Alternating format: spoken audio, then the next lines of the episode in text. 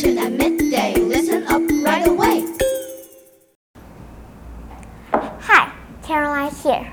Welcome to today's Voice of Jiren.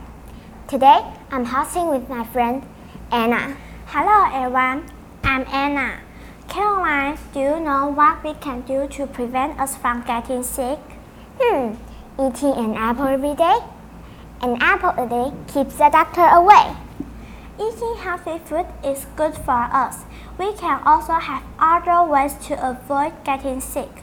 We can inject ourselves with vaccines. What are vaccines? Can you tell me? Sure. Vaccines are called 疫苗 in Mandarin. To understand how vaccines work, it's helpful to first understand how the body's immune system works to protect us against disease. I know our immune system, 免疫系统, is made up of a specialized network of organs, 器官, and cells, 细胞 that all work together to protect us against disease. When a virus, 病毒 or bacteria, 细菌 enters your body, your immune system will recognize the germ as not belonging in the body.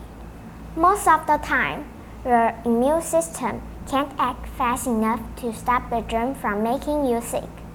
But by destroying the germ, it can usually help you get well again.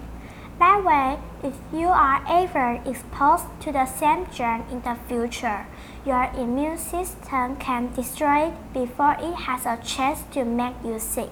This protection is called immunity, 免疫力. Vaccines give you immunity to a disease without getting sick first. They are made by using killed or weakened versions of the germ. When you get a vaccine, your immune system responds to the vaccine the same way it would to the real germ. This is how we get immunity from vaccines. Thank you for listening and stay tuned to Thursday's Voice of Jiren. Bye.